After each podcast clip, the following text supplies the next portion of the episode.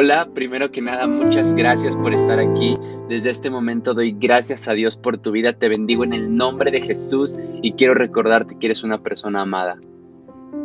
Para este episodio eh, estuve preguntando y, platicando con Dios durante una semana completa, tal vez un poco más, eh, sobre el tema. Yo quería hablar sobre un tema específico, eh, el cual no, no, no me terminó de convencer y no encontré el fundamento bíblico, entonces eh, seguí platicando y Dios puso en mí escribir algo que le, da, eh, que, le da el título a este episodio y me gustaría leértelo y tal vez después eh, poder explicarte un poco más sobre lo que, lo que estamos, o bueno, sobre lo que escribí y lo que te voy a leer, ¿vale?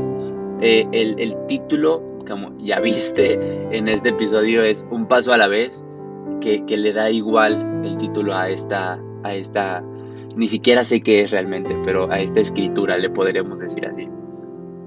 Entonces, te lo leeré y, y luego platicaré un poquito más sobre el contexto en el cual se desenvolvió esto, ¿vale? Un paso a la vez. Aprendí a gatear como un bebé, con caídas y lágrimas. Aprendí a caminar como un niño, a veces sin saber a dónde iba pero siempre tomado de la mano de alguien.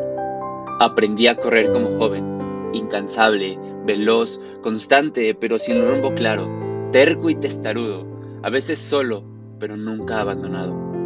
De los tres, aprendí a no mirar a la meta, sino la motivación por la cual avanzaba. Aprendí que a veces la meta se va más lejos y cuesta seguir y cuesta trabajo seguir avanzando, pero la motivación siempre permanece Aprendí que la motivación da sentido como un ave que guía. Aprendí que la motivación da fuerza como un motor gigante. Aprendí que la motivación te ayuda a dar el siguiente paso después de las caídas. Aprendí que la motivación hace que cuando llegues a la meta no te des cuenta el momento en el que dejaste de caerte. Aprendí que la motivación va limpiando las heridas en cada paso. Aprendí que la motivación exige esfuerzo, pero que ofrece resultados. Aprendí que la motivación implica respeto, pero devuelve honor. Aprendí que la motivación permite silenciar las voces que intentan quitar el ánimo. Aprendí que la motivación da un propósito para llegar a la meta cuando ésta cambia de lugar. Aprendí que la motivación nunca cambia. Aprendí que la motivación nunca pierde fuerza. Aprendí que la motivación entrega más de lo que pide. Aprendí que la motivación es Jesús. Y sí, me costó muchas caídas aprenderlo. Muchos errores cometidos me costó entenderlo. Muchas lágrimas fueron las que derramé, muchas personas las que lastimé, muchos sueños los que perdí por no tener la motivación adecuada. Y aún no soy perfecto. Sigo cometiendo errores, pero ahora mi motivación es clara y mi motivación siempre me levanta. Yo no desisto de mi motivación y mi motivación no desiste de mí. Ya no gateo, camino ni corro pensando en la meta. Pienso en mi motivación. Pienso en lo que me da fuerza para seguir. Pienso la razón por la que debo levantarme después de equivocarme. Pienso en, la, en la motivación por la que cada día corro esta carrera. Pienso en Jesús que es mi motivación, mi razón, mi fuerza, mi camino. Doy un paso a la vez y pienso en cómo era antes de conocer mi motivación. No pienso en ello, no miro atrás, prosigo a la meta, pero siempre con la mirada en quien me da ganas de llegar a la misma. Esto es lo que Dios puso en mi corazón escribir. Y para serte sincero, la mayor parte de esta escritura la escribí entre lágrimas, eh, porque hacía mucho tiempo que no veía hacia atrás lo que era eh, y, en ese punto de retrospección me di cuenta que realmente sí había avanzado mucho, que sí había cambiado mucho, que había mejorado mucho y que ni siquiera me había dado cuenta de las cosas que había dejado de hacer, de las cosas malas que había sacado de mi vida. Y, es por eso que, al final dice, y no pienso en cómo era antes de conocer mi motivación. Porque antes me pasaba todo el tiempo pensando en, en ello. Y, y yo mismo me condenaba y yo mismo me, me, castigaba, me, me, linchaba por, por lo que era o por lo que hacía. Entonces, lo que quiero decirte es que no importa el tramo del camino que estés recorriendo, no importa cuántas manchas estés cargando, no importa cómo se encuentra tu corazón, lo verdaderamente importante es seguir avanzando, pero hacerlo de la mano de Dios, por poner tu mirada fija en Él y creer en sus promesas. Necesitas nacer de nuevo para poder vivir por primera vez de manera adecuada. Ya no es necesario el, el que, te, que te castigues. Ya no necesitas cargar con las culpas de lo que viviste antes. Ya no necesitas cargar con todos tus errores. Yo hoy te invito y te digo, necesitas nacer de nuevo. Necesitas nacer en agua y en espíritu. Necesitas volver a vivir. Y, y, cuando yo estaba pensando en grabar esto, únicamente leyéndote lo que había escrito, eh, una u otra cosa lo postergaba. Y, y, hoy en la mañana, leyendo la palabra de Dios, un estudio que me pasó alguien, eh, entendí otra, otra reflexión que nace a través de, un pasaje de la Biblia hermoso. Eh, si, si, puedes leerlo, te, lo recomiendo, es, hermoso y, lo voy a leer y, te daré después un poco de la, de la enseñanza que, que, me dejó esto, ¿no? Y, vamos a, Juan capítulo 8, eh, en el versículo 1, dice, y Jesús se fue al monte de los olivos, y por la mañana volvió al templo, y todo el pueblo vino a él, y sentado él les enseñaba. Entonces los escribas y los fariseos le trajeron una mujer sorprendida en adulterio, Poniéndole en medio, le dijeron, Maestro, esta mujer ha sido sorprendida en el acto mismo del adulterio, y en la ley nos mandó Moisés apedrear a tales mujeres. Tú, pues, ¿qué dices? Mas esto decían tentándole, para poder acusarle, pero Jesús, inclinado hacia el suelo, escribía en la tierra con el dedo, y como insistieron en preguntarle, se enderezó y les dijo, el que de vosotros esté sin pecado, sea el primero en arrojar la piedra contra ella. E inclinándose de nuevo hacia el cielo, siguió escribiendo en tierra.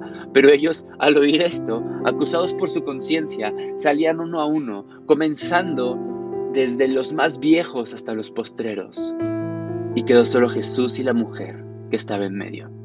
Enderezándose Jesús, no viendo a nadie, sino a la mujer, le dijo, mujer, ¿Dónde están los que te acusaban? ¿Ninguno te condenó? Ella dijo, ninguno, Señor. Entonces Jesús le dijo, ni yo te condeno. Vete y no peques más. Y sabes, varios versículos acompañan esta enseñanza. ¿no? Entre ellos eh, está Juan 2.23 al 25, que nos dice cómo Jesús conoce las necesidades y lo que hay en nosotros. Y también está eh, Juan 3 del 3 al 8, que es donde nos dice Jesús que necesitamos nacer de nuevo eh, en espíritu y, en agua. Pero también viene eh, en el 6, en, Juan 6 del 64 al 65, me, me dice que, que todas las cosas vienen de Dios. Nuestro mismo deseo de buscar a Dios viene de Dios mismo porque Dios anhela que estemos con Él. Es, un, es un vacío que Dios puso en nosotros que solo Él puede llenar, porque Él quiere tener una relación con nosotros. Y, muchas veces nos equivocamos, ¿no? Pero, pero a lo que voy con esta, con esta enseñanza y, lo que esto, lo, lo que esto me, me impactó mucho es la manera en que Jesús ve a la mujer.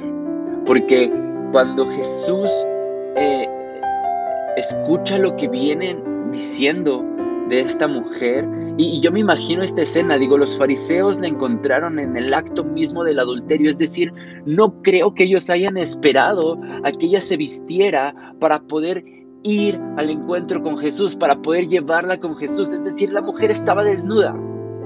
Y, la llevan frente a Jesús y, la mujer estaba desnuda tanto física como espiritualmente porque estaba en pecado. Entonces estaba desnuda. Eh, y, Jesús lo que hace, y es algo que me sorprende, es que no la miró. Jesús no la miró porque la mujer estaba desnuda. Por eso bajó su mirada y se inclinó a la tierra para respetarla y honrarla, aun cuando había pecado. Porque aún en su desnudez, te digo, tanto física como espiritual, Jesús es un caballero. Y la perdonó, honrándola previamente, pues cuando Él se levanta, la mira a los ojos, entregándole perdón, honor, valor e instrucción. Y, lo que me enseña esto es que no puedes vivir tu vida y pensar que aún sigues recibiendo una mirada de juicio por parte de Dios. Dios anhela perdonarte. ¿Sabes? Cuando, cuando vemos en la Biblia la historia de Pedro, que, Jesús le dice, Pedro, tú me vas a negar tres veces antes de que canten eh, el gallo. Y, Pedro le dice, no, ¿cómo crees Jesús? Pasa el tiempo, muere Jesús, lo niega. Y, cuando él niega a Jesús eh, y pasa eh, la muerte de Jesús, él vuelve al lugar donde Jesús lo recogió porque él ya no se sentía digno, porque él ya no se sentía capaz de seguir en el ministerio, porque él ya no se sentía capaz de seguir eh, pescando hombres.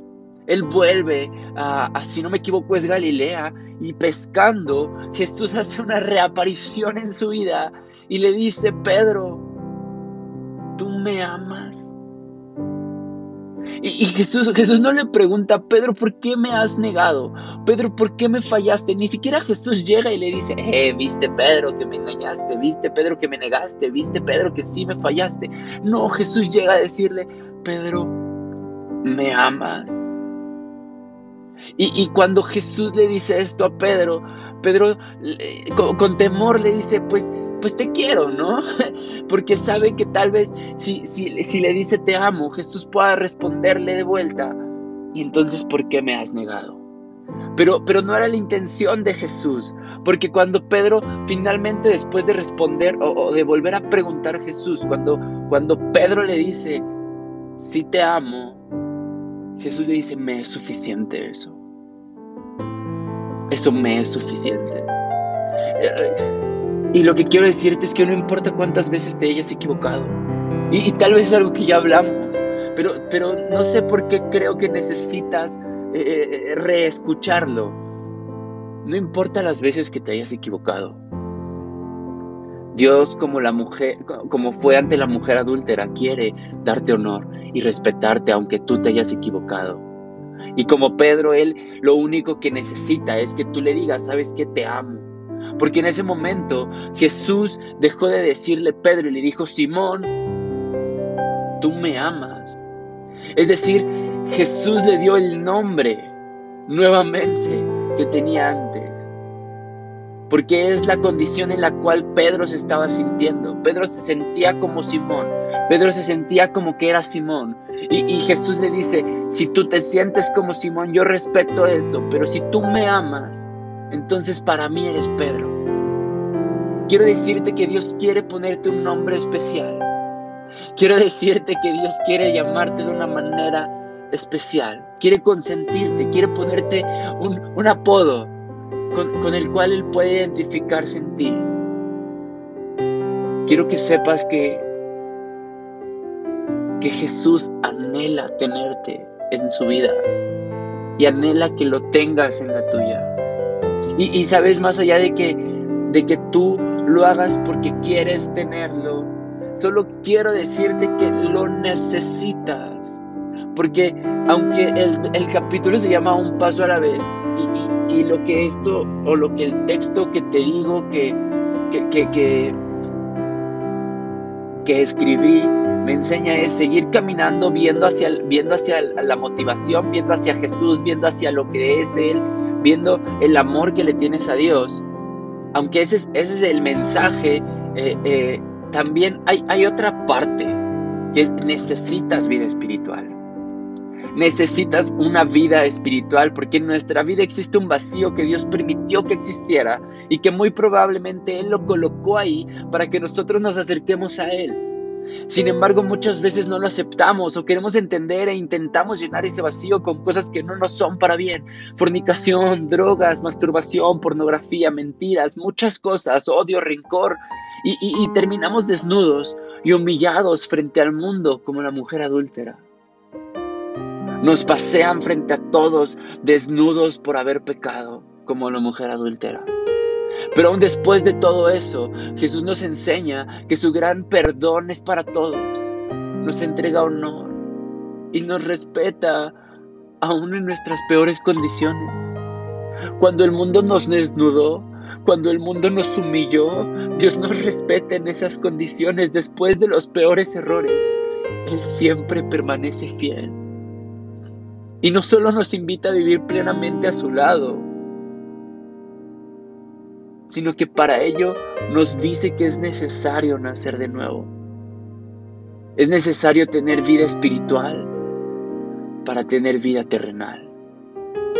Porque lo que hasta hoy has vivido no es vida, si no tienes vida espiritual.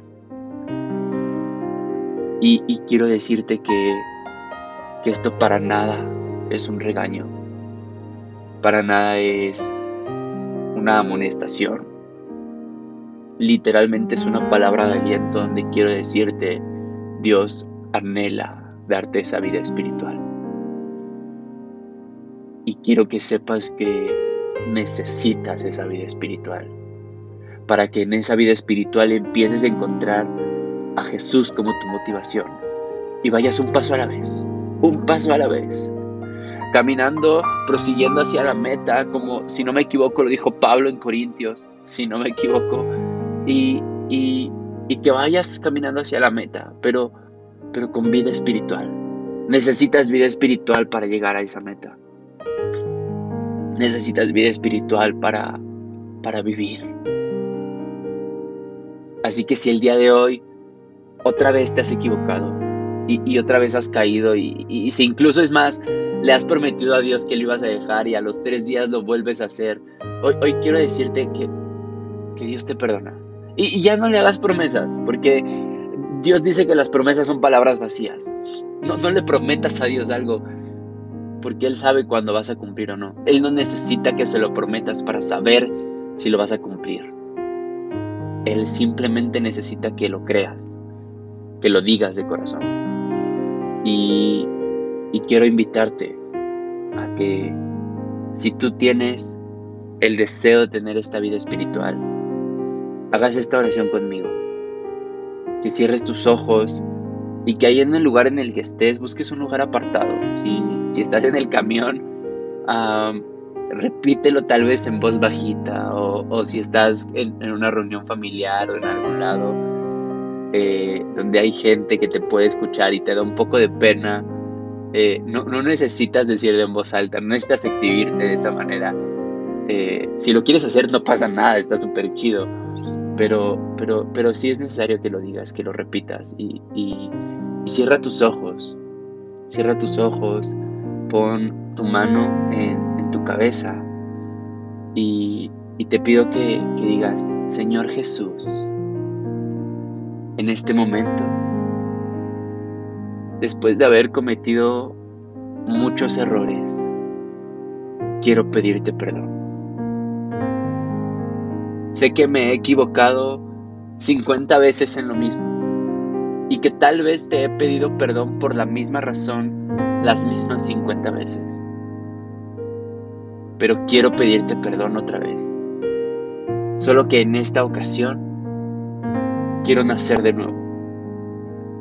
He entendido que no voy a lograr dejar esto si lo hago solo. Te necesito a ti.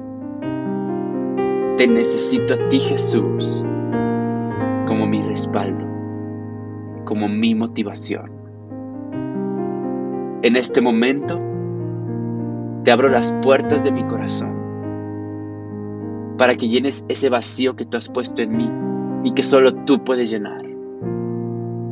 Te abro las puertas de mi corazón y arrepentida y arrepentido te digo, perdóname. Te he fallado de nuevo. mis acciones te han negado. Perdóname. Pero quiero tener un nuevo nombre en ti. Quiero que me llames como tú anhelas decirme. Necesito vida espiritual. Te necesito a ti. Padre,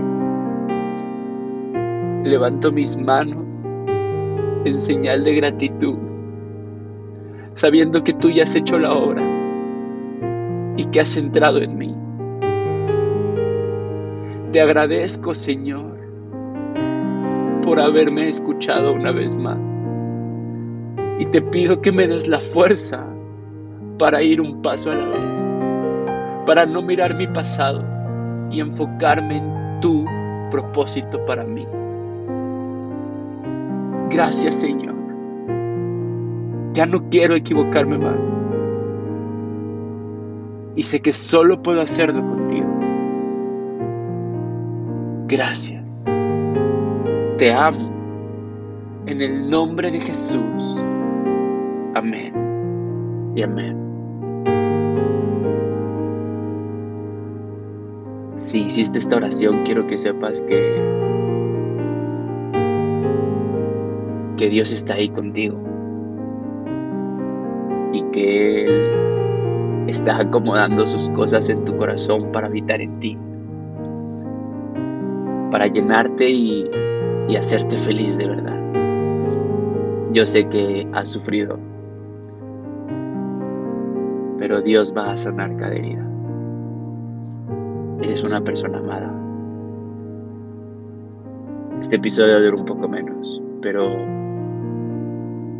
es algo que, que Dios habla muy fuerte y me encantaría que si tú ya lo recibiste y si tú lo entendiste y lo aceptaste y tienes a alguien más que crees que lo pueda eh, recibir y que necesite escucharlo, compártelo, mándaselo y, y, Dios se moverá en cada reproducción. Así que confiamos en el Señor el Dios Todopoderoso y, y simplemente te agradezco por porque has, te has sumado a este ejército y eres parte de esta gran familia. La invitación sigue sobre todos los grupos de Facebook y todos los enlaces que digo, todos los episodios. Estamos para servirte, para ayudarte como iglesia, como grupo de jóvenes, yo personalmente, como individuos, como hermanos en Cristo, estamos para ti, para ayudarte, para servirte. Y, y quiero que entiendas eso. Eres una persona amada. Y ya no eres, no tienes la identidad de pecador, de pecadora. Tienes la identidad de hija. Así que disfrútala. Bendiciones y nos vemos en el próximo episodio.